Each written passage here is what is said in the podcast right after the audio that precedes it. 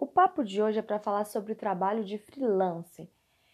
Existem alguns mitos, algumas coisas que são verdadeiras e nem tudo é como a gente imagina. Para falar um pouco sobre esse assunto, a gente chamou a Priscila Midori, que eu posso dizer que ela é tipo uma freelancer profissional.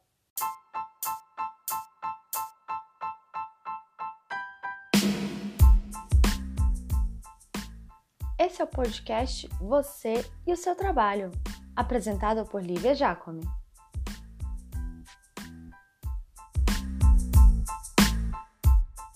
Oi, Pri, tudo bom? Muito obrigada por vir participar aqui do podcast. Queria que você se apresentasse, falasse o que, que você já fez, um pouco da sua experiência, e falasse, entrasse um pouquinho aí no, na questão do trabalho como freelancer. Oi, Lívola. Oi, pessoal. Eu que agradeço de você me convidar para falar aqui com você. É, então, eu sou formada em comunicação social, sou publicitária e eu trabalho como com redação publicitária desde 2005, mais ou menos. E desde 2012 eu tenho trabalhado como freelancer. E já foi assim de diversas formas. Foi com um contrato fixo, foi de job a job, é, tendo que estar tá alocado dentro da empresa, home office, várias, várias versões para a gente discutir aqui. Me fala um pouquinho mais, assim, como você.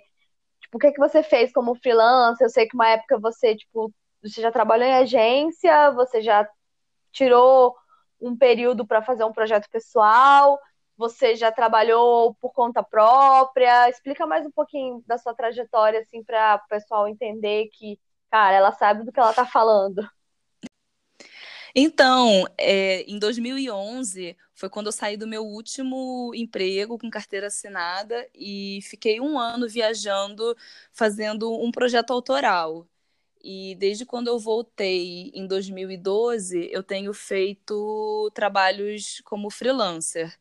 Eu comecei assim fazendo é, home office e, enfim, de tempos em tempos eu ia mudando, assim, né? Eu, eu fiz um tempo home office, aí eu cheguei a fazer alguns trabalhos é, como, como freelancer, só que tendo que estar alocada dentro da agência durante todo o período da campanha, durante o prazo né, desse, desse, desse contrato. Mas, na verdade, assim, é que eu, eu queria sair um pouco, assim, de cidade grande. Então, para mim era bem importante eu conseguir trabalhos home office, né? Eu fiquei um tempo assim. E depois eu consegui, eu morei assim dois anos em Petrópolis e ficar assim duas horas do duas horas do Rio, de uma hora e meia, duas horas do Rio. E eu fiz um acordo bem legal assim com uma agência que foi a última agência que eu trabalhei como CLT que eu era um freelancer fixo. Eu tinha um acordo fixo com eles, que eu, mas eu trabalhava de casa e uma vez na semana eu descia para o Rio, é, fazia o trabalho lá da, direto da agência com eles e o resto da semana eu trabalhava na minha casa. E, mas aqui, além disso, assim, como é, eu, enfim, eu acabava fazendo outros trabalhos, complementando, assim, renda, né, com jobs mais pontuais. E, e aí nisso eu comecei a fazer roteiros, roteiro institucional para produtora, é, desenvolvimento de projeto também, de projeto em, em edital e trabalhando desenvolvendo projetos para televisão assim né roteiros de, de programas bem curtinhos assim que, pass que passam em intervalo de, de canal de TV e, e trabalhei também um tempo fazendo fazendo chamada para rádio. Então é uma coisa meio assim da vida de freelancer, né? Você tem que sair pegando pegando mais ou menos assim o que acaba rolando, né? Com o tempo, acho que as pessoas vão vão entendendo mais ou menos qual o seu estilo, qual qual a tua direção, assim, e aí você consegue é... como é que eu posso dizer? não sei, direcionando um pouco mais seu trabalho, né? Mas no começo é meio que, que passar foi. Da diferenciação entre o freelancer é, home office e o freelancer dentro de uma empresa, assim, que existem esses dois modelos. A pessoa que trabalha de home office para um projeto, para uma empresa, e a pessoa que fica alocada dentro de uma empresa como freelancer, assim, qual é o tipo de, de é, modelo que você prefere para você? Quais seriam os prós e, prós e contras do modelo que você prefere? Eu acho que dependendo assim do momento de vida, do estilo de vida, é, é um tipo assim de trabalho freelancer que vai se encaixar melhor. Eu já tive momentos que eu quis morar fora de cidade grande, então era bem importante conseguir trabalhos, clientes que que fizessem esse acordo assim, né, que eu conseguisse fazer trabalho à distância de casa mas ao mesmo tempo é muito legal você ter essa troca pessoal, de você estar em contato com, com as outras pessoas, né? É, foi muito legal trabalhar de casa. É, eu consegui, não sei, criar um. Tentar exercitar, né? Eu não posso falar nem que eu conquistei essa super disciplina, né? Que é um, é um, um fator super importante. Mas eu exercitei bastante a disciplina, é, não só assim é, porque as pessoas também podem pensar que você vai acabar, sei lá, dormindo até meio-dia, né? Nem isso. Pode ter pessoas que têm essa tendência, mas também é um pouco da disciplina de você saber em que momento acaba o seu trabalho. Você não, também não se prolongar demais ou começar cedo demais, porque a tua mesa de trabalho está sempre ali do lado. Então, você acorda e antes de tomar café da manhã você já está sentado de pijama respondendo e-mails, né? É muito prático, você está em casa, você não passa por trânsito, você consegue economizar em um monte de coisa. Dependendo, né, do seu estilo de vida, se você é uma pessoa caseira, é uma coisa realmente muito agradável. E mas também tem, tem esse outro lado, né, que a disciplina é, é bem importante. E esses trabalhos pontuais, assim, que eu, eu vou, é, eu faço, um, tem um prazo curto, é um, é um job certo, eu não tenho um, não tem, eu, eu não sei, assim, muito bem, eu não estou participando desde muito do início do projeto e também não vou ter controle do que vai acontecer depois. São coisas que eu, eu acho que são legais, assim, para um complemento de renda, sabe? Você pegar ali quem trabalha como fixo, como contratado ali para dar uma complementada, para fazer na tua hora extra, mas não, não acho muito legal assim como, como principal modelo de, de trabalho para você fazer o teu mês, assim, ou para você fazer a tua, a tua carreira em cima desses trabalhos assim. Tem uns outros também que são um pouco mais a longo prazo, que, que que é bom que você vá a reuniões, você tem a possibilidade de desenvolver uma boa parte na tua casa, mas que você vai até o cliente ou agência e, e ter reuniões e, ou passa um tempo desenvolvendo o trabalho junto com outras pessoas. Isso é muito legal também. E mas eu acho assim, no, na época que eu trabalhei em agência, que eu era a única freelancer, é, home office, né? Todo mundo trabalhava todo dia e eu era a única que ia uma vez na semana. Eu acho, não sei se era legal assim para todo mundo, sabe? É, para mim era muito cômodo, mas de repente para quem estava ali todo dia fazendo uma troca, ter, ter alguém na equipe que estava ali assim pontualmente.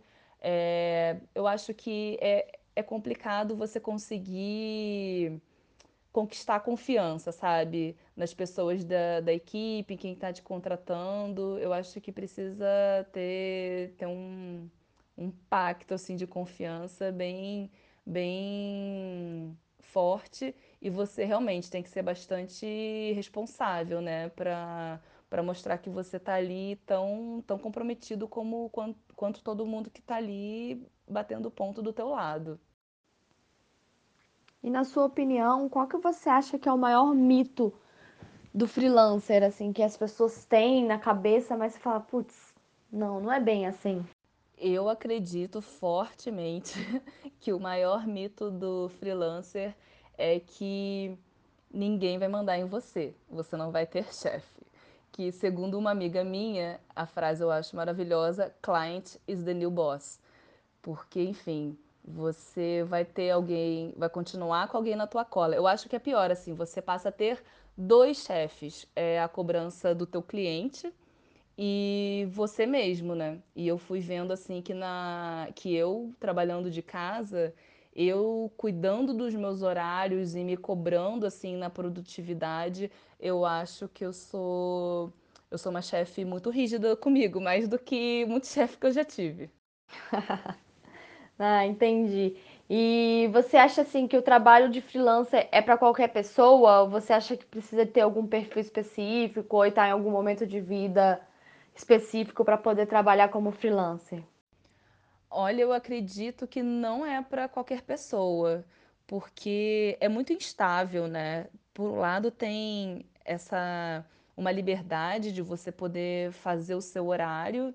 Tem gente que, sei lá, que funciona melhor de manhã, tem gente que funciona melhor trabalhando até tarde da noite, ou você pode tirar algum dia livre e aí pegar um dia do fim de semana para compensar mas a verdade é que é tudo muito instável.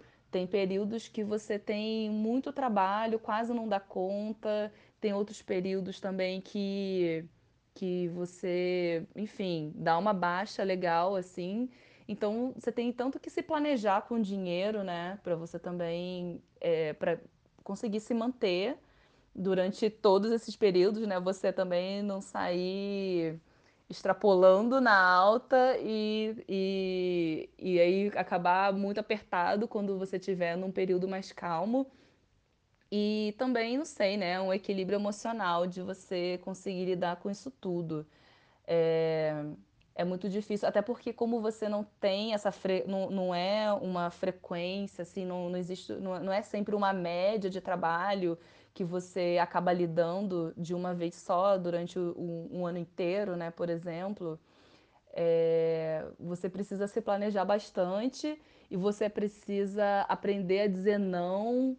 É, são várias coisas assim que a gente não, não se dá muito conta quando, quando tem a vida só como funcionário, né? Que tem que lidar com, com contador, é, fazer, enfim, essas contas do, de imposto, você saber calcular né, o quanto você cobra pelo seu trabalho. Eu acho que, que para muita gente a, a estabilidade é um, é um ponto bem forte, assim, que, que não valeria a pena a vida de freelancer.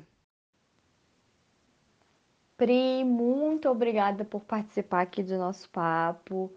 É, vou te chamar mais vezes para a gente falar sobre outras coisas, sobre outras relações de trabalho. E brigadão mesmo por participar aqui. Lívia, eu que agradeço o convite. É, espero ter contribuído para quem pensa, para quem pensa, né, em trabalhar como freelancer. Espero não ter desanimado ninguém. É também uma, uma opção, né, de, de trabalho muito legal tem muitos pontos positivos e é isso. Um beijo.